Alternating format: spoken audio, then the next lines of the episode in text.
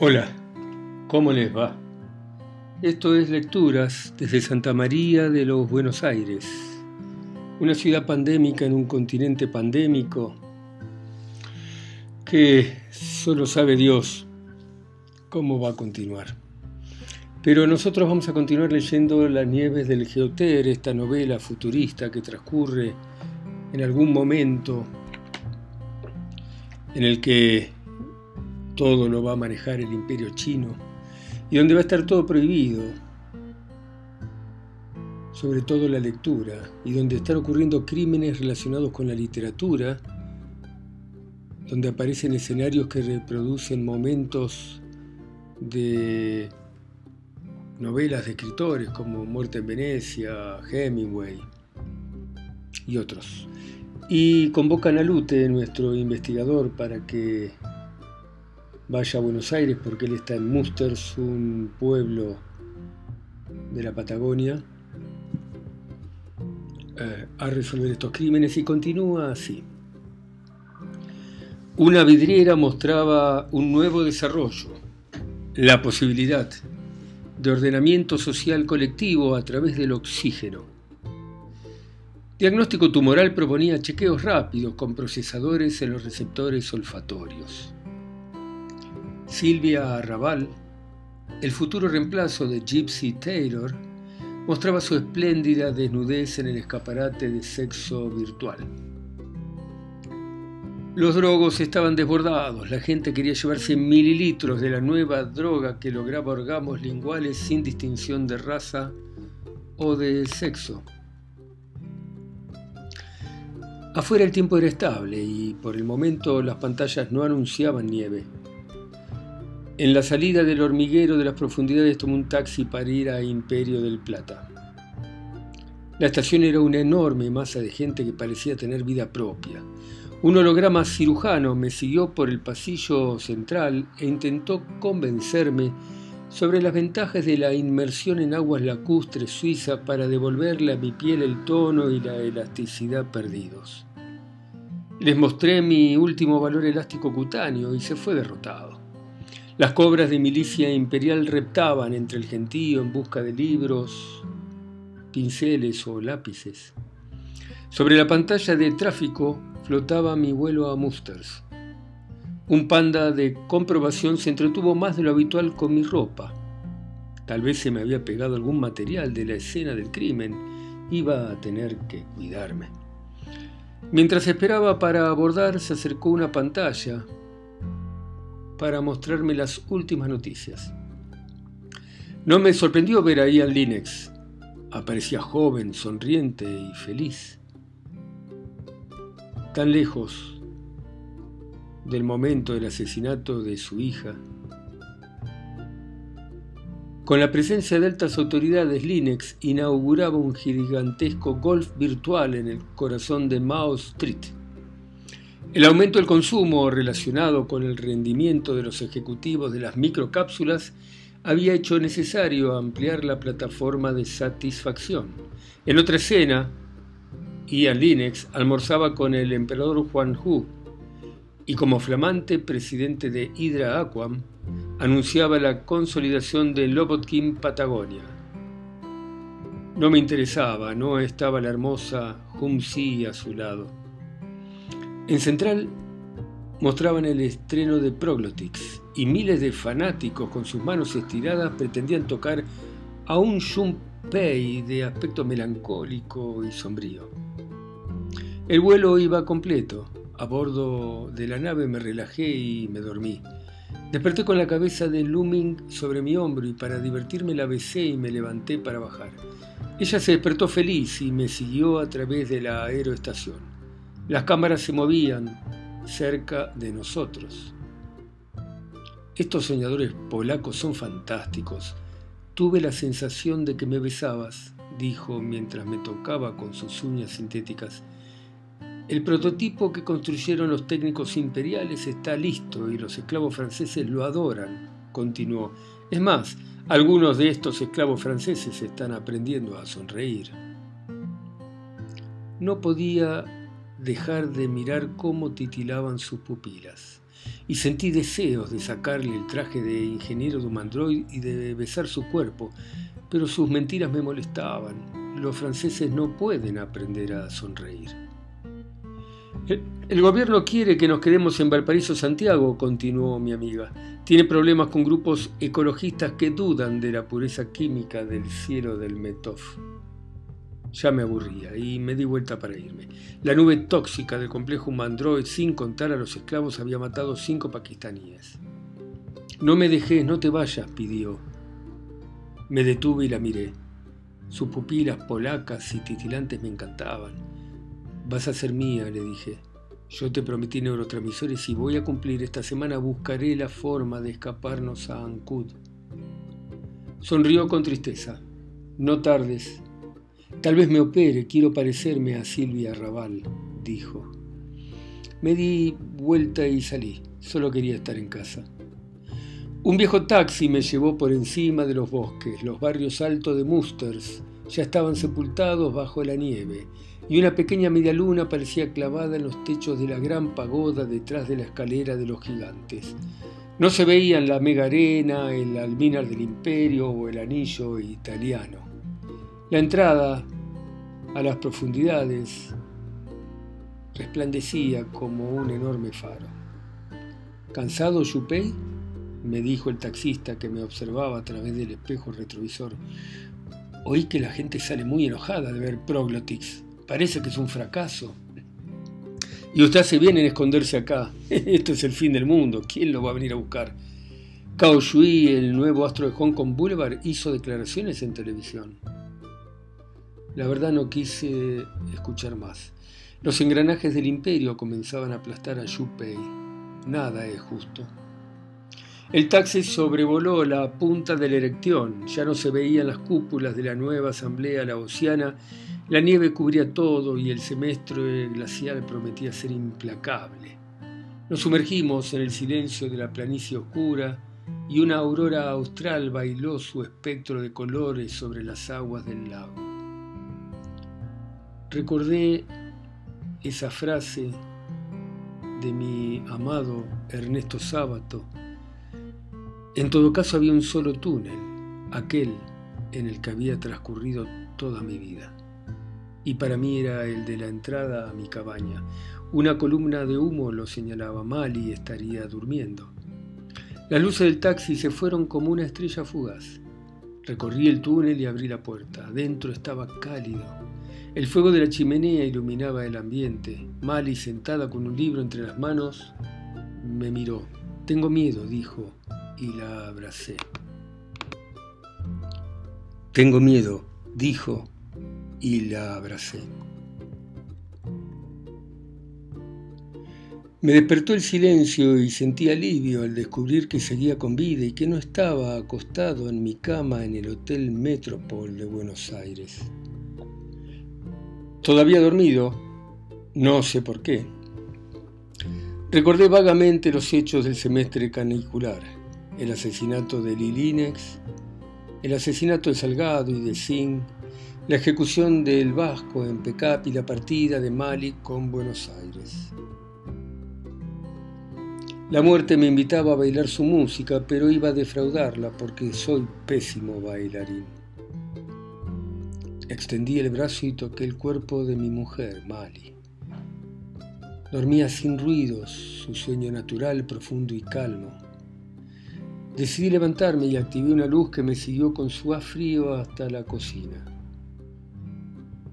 Mientras me preparaba un café encendí la televisión. Cinco alemanes, dos mexicanos, un canadiense y tres rusos habían sido detenidos en relación al robo de biosíntesis en profundidad 7 de Buenos Aires.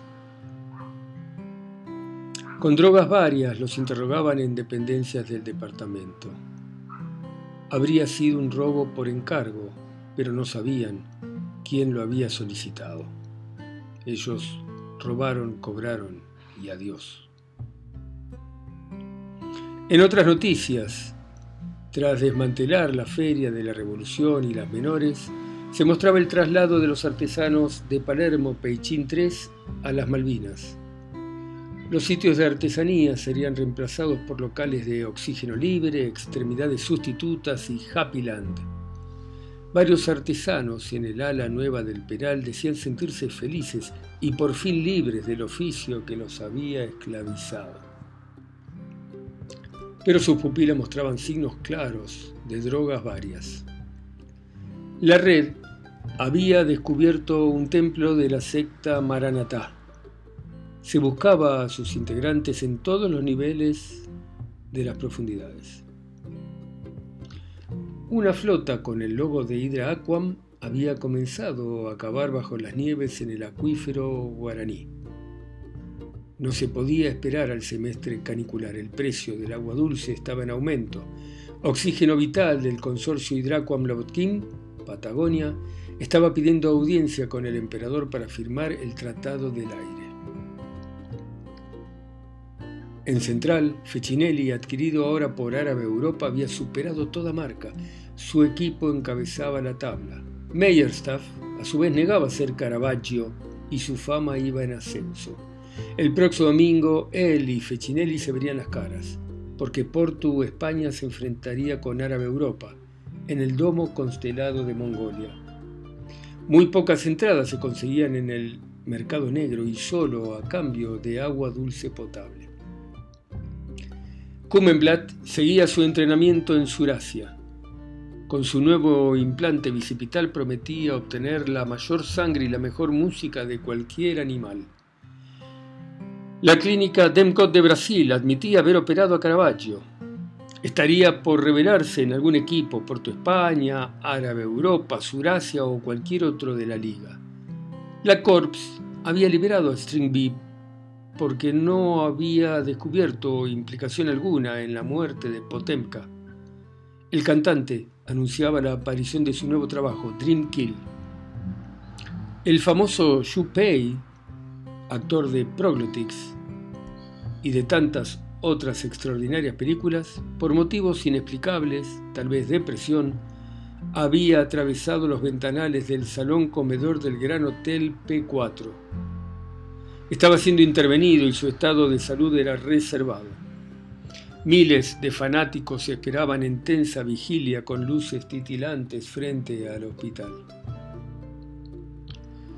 Tomé el teléfono y llamé al general. Lo dejé sonar un par de veces. Tal vez dormía. Me atendió Dominic. Mío, dijo con voz de sueño, esperaba que me llamaras. No me besaste y todavía espero.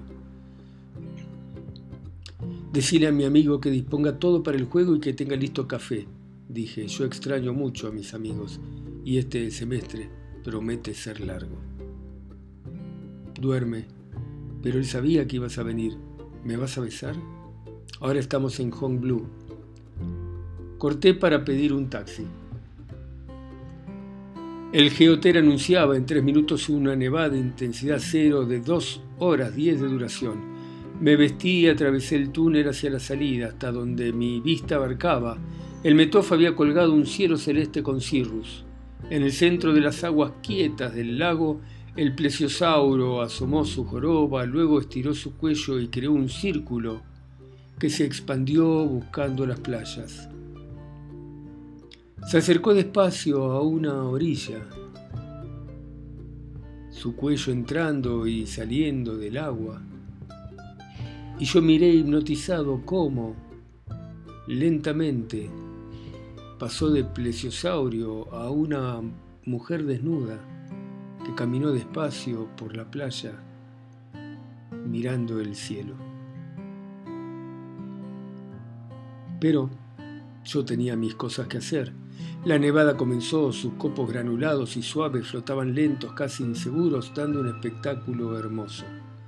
Las luces del taxi aparecieron sobre el bosque, me subí y partimos. No se deprima, Yupei, dijo el taxista, ni bien arrancó. No vale la pena atravesar ventanales de hoteles lujosos o tener esos gestos dramáticos. Así como me ve, yo jugué para Imperio. Me fue mal. Fechinelli me superó y los fanáticos me quieren matar. Esos animales son una porquería. La sangre hace que se resbalen demasiado, se caen de las manos, van para donde ellos quieren y cantan canciones populares vietnamitas.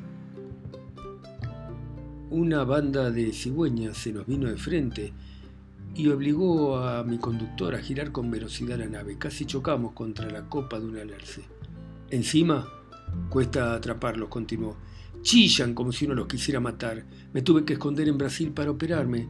Yo siempre quise ser Mr. If. ¿Caravaggio? Le pregunté. Sí, soy Caravaggio.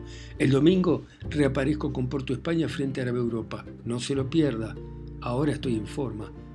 Van a ver esos pequeños monstruos. Les voy a sacar la sinfonía en do menor de Rachmaninoff. Los oídos de la red están en todas partes, contesté. Musters ya no existía. Un manto blanco, homogéneo y ondulado cubría todo lo vivo y todo lo inerte. En alguna parte, bajo la piel, estaban sus barrios, sus monumentos, sus personas. Solo flotaban encima del paisaje monótono de nieve las luces que indicaban las entradas a las profundidades. Caravaggio hizo una hábil maniobra, digna del mejor de los partidos de rugby, e ingresamos por la entrada este. No tenía ninguna duda. El próximo domingo la dupla Meister Caravaggio aplastaría a Fecinelli y Porto España sería el nuevo puntero del campeonato. En profundidad terra tomé un ascensor para ir al exclusivo Honglou. Era evidente que el general contaba cada día con más poder imperial. Dominique abrió la puerta y no pude sacar mis ojos de sus piernas, mucho menos pude evitar que me envolviera el encanto de su voz. El escote amplio mostraba su piel tostada. No podía esperar más, mío, vení, te veo y tiemblo, besame, y me atrajo hacia ella. Sentí su aliento fresco sobre mi boca y los latidos extra de mi corazón. No quería traicionarme ni traicionar a Mal y no quería enemistarme con el general. Su voz me puso a salvo, nos llamaba desde el comedor. La próxima vez no te vas a poder escapar, Dominique dijo y todavía agitada me soltó. Acá o donde sea te voy a tener. Anda. Me encantaría hacer la ropa que te cubre, sonreí y la dejé. Y ella me siguió. El general me esperaba sentado frente al tablero de gopo. Llevaba el pelo oscuro, ondulado y largo, y sus ojos eran de color azul claro. En la mejilla oscura lucía una corta cicatriz y a un costado, sobre una pequeña mesa, había una botella de chickpo amarillo y un par de vasos que me recordaron a Si y al piso de los Linex en Buenos Aires. Me vio entrar y se alegró. Querido Lute, ¿cuánto hace que no jugamos? Me abrazó fuerte y me soltó para mirarme. Tengo tantos planes para nosotros y miró a Dominique. ¿Ya la besaste? ¿Te besó? ¿Qué esperan? Son jóvenes. Sonreí, Dominique se colgó de mi brazo y apoyó su cabeza en mi hombro. Ahora déjalo, le ordenó el general y dirigiéndose a mí, pero vení, sentate, che. El general se acomodó frente al tablero, sirvió la bebida y me pasó un vaso. Me ubiqué del otro lado. Nos miramos, me sonrió y movió ese 3 a 1-2 en el primer nivel. Salud, se te nota cansado, dijo y chocamos las copas. ¿Cómo anda el infierno? Observé los diferentes niveles y me decidí por una apertura a la Muxik. Me paso más tiempo sobre taxis, terminales y con guías que donde me gustaría estar. El general suspiró. Me haces acordar a Borges, su prosa de titubeos, de ciego que duda entre las sombras y no sabe por dónde seguir, va por aquí o por allá, su bastón da un golpe, dijo y cambiando la voz para imitar al poeta agregó, Juda León, que era rabino en Praga, sediento de saber lo que Dios sabe. Suspiró y tomó un trago. Nunca estamos donde queremos, Lute, ni sabemos lo que deseamos. Y avanzó ese 47 a E3 en el quinto nivel. Sonreí y miré al general a través del tablero. Nos unía el mismo amor por los libros, por el misterio de la música y por el poder de las palabras. Su pasado oscuro no me interesaba, todos tenemos cosas de las que avergonzarnos. No pude avanzar por el infierno, no tengo un Virgilio y en las profundidades de Buenos Aires estoy aprendiendo un juego peligroso que puede lastimarme, dije. Un hombre es también todos los hombres. Agregué. Sin embargo, creo que el estilo de Borges es firme y seguro, sabe dónde ir. Yo fatigo sin rumbo los confines de esa alta y honda biblioteca ciega. Dije y llevé ese 23 a Alt 6 del cuarto nivel. El general se acercó a mirar la jugada, entrecerró los ojos, se rascó el mentón, el mentón y bebió un sorbo. Dominique apoyó la mano en su hombro. Se miraron, se sonrieron con ternura y él la acarició. Jugar es muy riesgoso, demasiado, pero no podemos hacer otra cosa que intervenir. Tu apertura fue excelente, protegiste el cuarto nivel, pero te equivocás. La de Borges es una seguridad falsa y temblorosa, sin duda astuta, y movió EJ-22 a MU-67 en el primer nivel. Te sirvo más. Y atravesó el tablero con la botella y llenó mi vaso. ¿Quién está seguro a dónde ir o de cómo llegar? Un juego siniestro el que se está jugando en Buenos Aires. Somos fichas.